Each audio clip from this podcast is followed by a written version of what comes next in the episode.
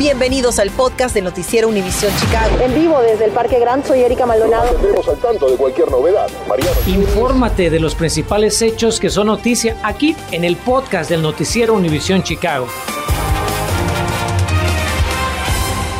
Buenas tardes y bienvenidos en este jueves. Iniciamos con las gélidas sensaciones térmicas que hemos sentido y se espera más frío, pero ¿será que baja mucho más el termómetro? Nuestra meteoróloga Ligia Granados nos tiene lo que podemos esperar para que usted y su familia estén preparados. Ligia, buenas tardes. ¿Qué tal, Erika? Muy buenas tardes. Sí, definitivamente debemos prepararnos para otra tarde y otra noche bastante frías, pero la buena noticia es que no será tan extremadamente fría como esta mañana. El frío cede poco a poco. Eso sí, el sol que tuvimos durante el día no ayudó a que subiera el termómetro gran cosa. Tenemos un atardecer bello realmente, pero el termómetro sigue bajito, 15 grados nada más, con una sensación de 4 grados. Y es precisamente ese frío el que motiva a muchas personas a dejar su vehículo calentándose, encendido antes de salir o incluso con los niños adentro, si es que usted está haciendo alguna diligencia. Queremos que su familia esté segura y por eso le recomendamos que no lo haga. Mi compañero Enrique Rodríguez investigó lo que ocurrió esta semana a una madre de familia. Enrique, cuéntanos cuál fue el final del incidente y qué recomendaciones nos tienes. ¿Qué tal, Erika? Bueno, justamente esta mujer estaba trabajando, estaba repartiendo algo cuando de repente dejó su auto calentado, prendido y de paso con dos niñas adentro y un ladrón pues se el auto con todo y niñas, ¿no? No queremos que esto le pase a usted, pero ¿qué es lo que se puede hacer? Parece una pregunta muy básica y muy lógica, pero ya sea que usted tenga un auto nuevo con mejor tecnología o un auto viejito, ¿hay algunas recomendaciones que puede seguir? Para que su auto y usted esté seguro. ¿Es usted una de las personas que dejan su auto prendido y sin supervisión durante el invierno? Bueno, le pregunto porque hoy una mujer justamente dejó su jeep prendido y sin supervisión con dos niñas de 10 y 12 añitos adentro mientras hacía un reparto en la cuadra 5600 norte de la calle Sacramento.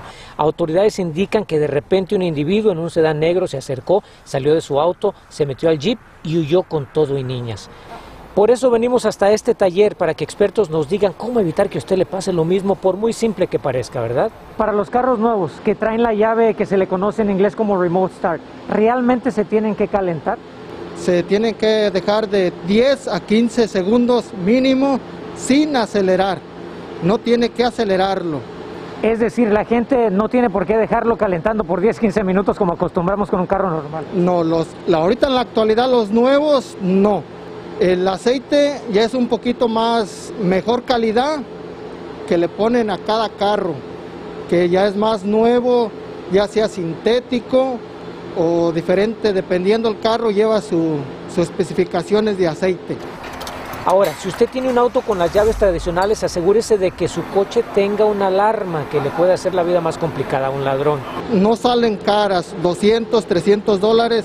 Esto lo tienen que hacer y el control lo tiene el cliente cuando prende el carro, aunque él lo abra, el carro en cuanto le pise el freno se apaga automáticamente.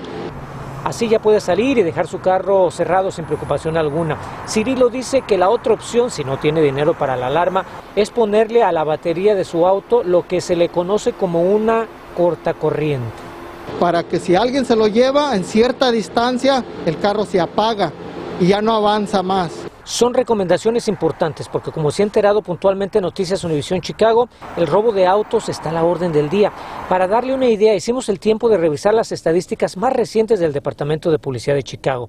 Vea usted, tan solo en los últimos siete días se han registrado un total de 259 quejas por robos de vehículos, un aumento del 34% comparado con la misma semana de 2021.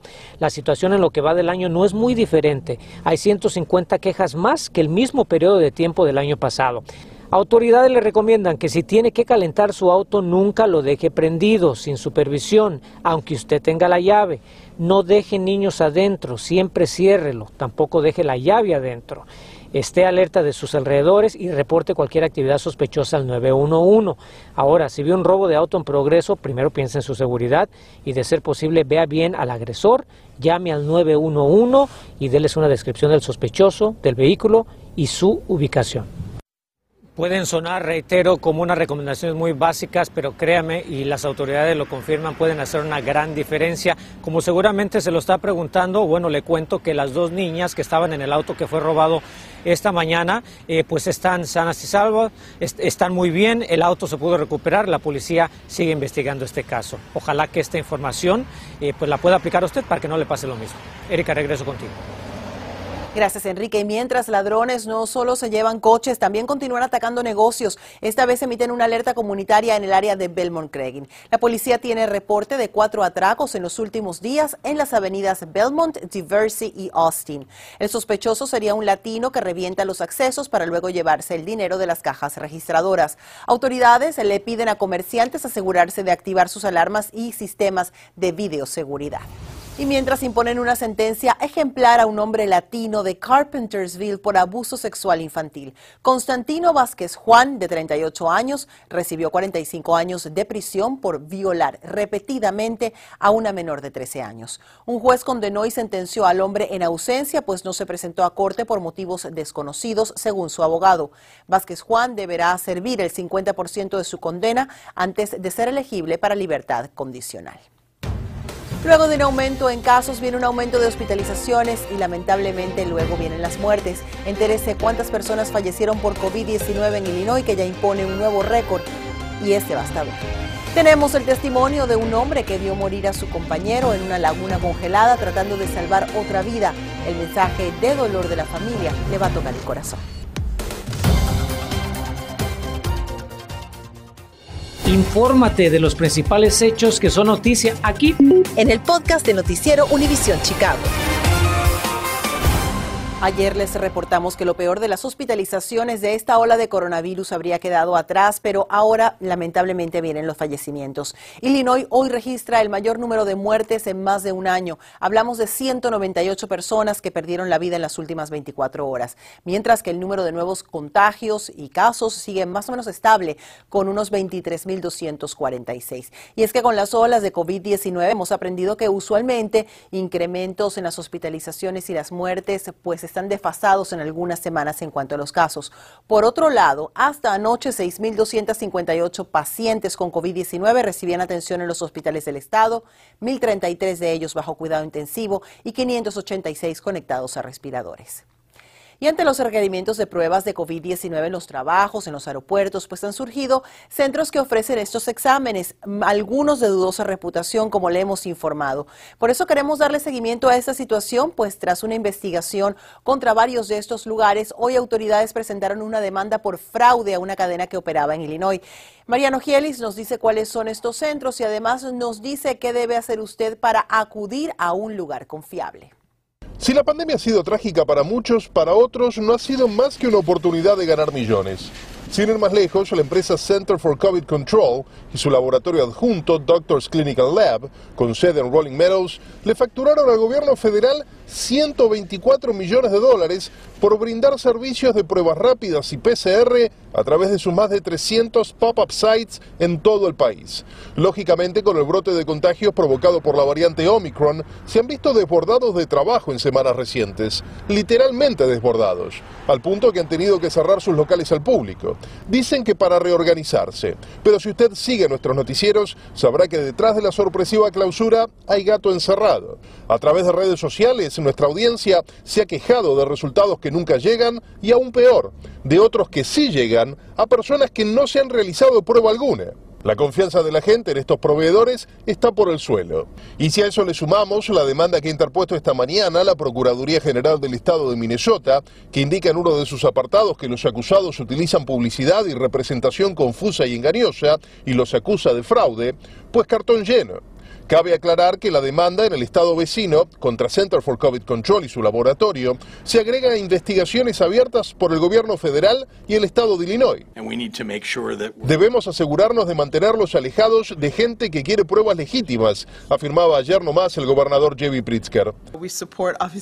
Obviamente apoyamos cualquier esfuerzo para cerrarle el negocio a esa gente que se ha comportado mal, agregaba la doctora Angas Yesique, titular del Departamento de Salud Pública Estatal. Claro, esta situación genera muchas dudas y desconfianza. ¿Qué puede hacer usted entonces si está en casa y pretende hacerse una prueba en el corto plazo? Escuche lo que dicen los expertos. Una de las cosas que aconsejamos, afirma Tom Johnson, portavoz del Better Business Bureau, es acudir a farmacias tradicionales, a un hospital o a su médico de cabecera, aunque esas pruebas se van a demorar dos o tres días, advierte. Y si va a ir a uno de estos pop-up sites de atención inmediata, procure checar que su laboratorio esté en la lista de laboratorios acreditados por el Estado, culmina. María Rogielis, Noticias Univisión, Chicago. Y como le adelantamos esta semana, continúa la reapertura de sitios de vacunación masiva en el condado Cook. Hoy reabrió la clínica provisional en el poblado de Madison para tratar de responder a la alta demanda de vacunas contra COVID-19. Apenas el martes entró en operación el sitio de vacunación masiva en Forest Park y el próximo sábado reabre la clínica en Des Plaines. Recuerde que requiere, no requiere cita para recibir su dosis en estos centros, puede sencillamente presentarse y entrar al lugar. Imagine que un día de diversión se transforma en pesadilla cuando uno de los suyos pierde la vida al tratar de salvar a alguien más de las frías aguas de una laguna. Esta es la amarga experiencia de una familia del suburbio de Charleston. Natalie Pérez nos tiene el doloroso testimonio y recomendaciones para que antes de lanzarse al agua gélida usted conozca los riesgos y las medidas de seguridad para evitar una tragedia. Mi no le quería decir porque usted venía manejando. Pero Carlos se nos fue.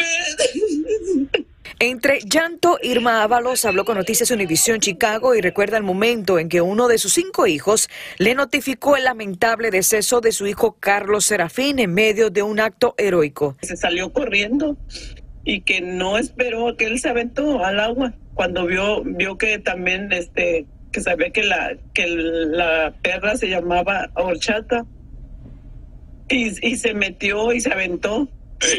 Fue que ella, él ya, que él salía, dice su esposo, que él, que él salía varias veces que le decía, aviéntame la soga y todo, y cada que salía ya no, me estoy muriendo. Carlos, de 31 años de edad, perdió la vida el pasado sábado cuando se lanzó a las congelantes aguas de una pequeña laguna en Charleston, Illinois, localizado a unas 189 millas al sur de Chicago, para rescatar a su pequeña nieta adoptiva de 10 añitos que corrió tras su mascota. El perrito no sobrevivió. Carlos se enfocó en salvar a Melaya. Trataba de mantenerla a flote. Debido a que vivimos en una zona rural, el GPS no funciona bien. Yo escuchaba las sirenas, pero los bomberos no encontraban nuestra casa. Salí corriendo por ellos y cuando regresé a la laguna, ya no vi más a Malaya y a Carlos. Indicó Bill, quien llevaba seis años de casado con el joven oriundo de Nayarit, México. Conversamos con Dominique Baima del Cuerpo de Bomberos de Lincoln acerca de los peligros de las aguas congelantes y recomendaciones. La prevención es la clave. Esto puede suceder en lagunas, ríos, lagos y hasta albercas. Mantengan tanto a los niños, mascotas, lejos de estos cuerpos de agua. Por más que vean hielo sólido, es muy peligroso. Y en caso de un accidente, no arriesguen su vida, llamen de inmediato al 911, indicó Baima. Tan solo unos 15 minutos son más que suficiente para que el cuerpo humano vaya entrando en el estado de hipotermia o peor aún, mientras más pasa el tiempo, la muerte. En el caso de la pequeña Molaya, permanece recluida en un hospital y ha mostrado señales de actividad cerebral. En cuanto a Carlos, este próximo martes será cremado y su vida será celebrada y recordado como un joven trabajador y que amaba a su familia. Entre tanto, su mamá tiene un mensaje para todos. Que no se arriesguen porque que vean el caso de mi hijo, que por más que fueran así, es, no se puede, no saben en qué condiciones está el agua, no saben. Para Noticias Univisión Chicago, Natalie Pérez. Continuamos con el podcast del noticiero Univisión Chicago.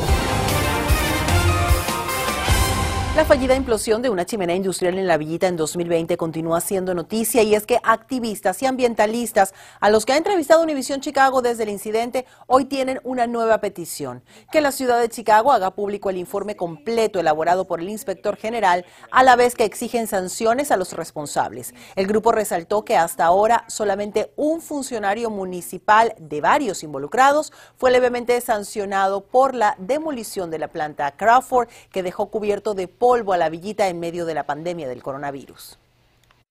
Estamos pidiendo que la alcaldesa Lightfoot este, saque todo el reporte, deje salir todo el reporte para nosotros saber qué es exactamente lo que ha pasado y qué son los nombres de las personas que están involucradas en esto. Pedimos que la alcaldesa se disculpe por lo que pasó en nuestra comunidad por falta de su administración, que las tarifas que Hilco ha dado a la ciudad se usen para instalar sistemas permanentes de monitoreo de aire Activistas sostienen que los funcionarios involucrados en la fallida implosión deben recibir sanciones por actuar en detrimento de los habitantes de la villita.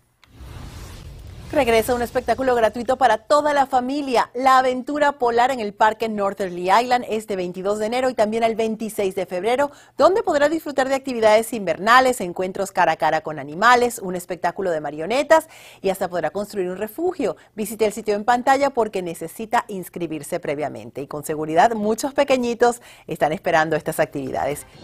Gracias por escuchar el podcast del noticiero Univisión Chicago. Puedes descubrir otros podcasts de Univisión en la aplicación de Euforia o en univision.com diagonal podcast.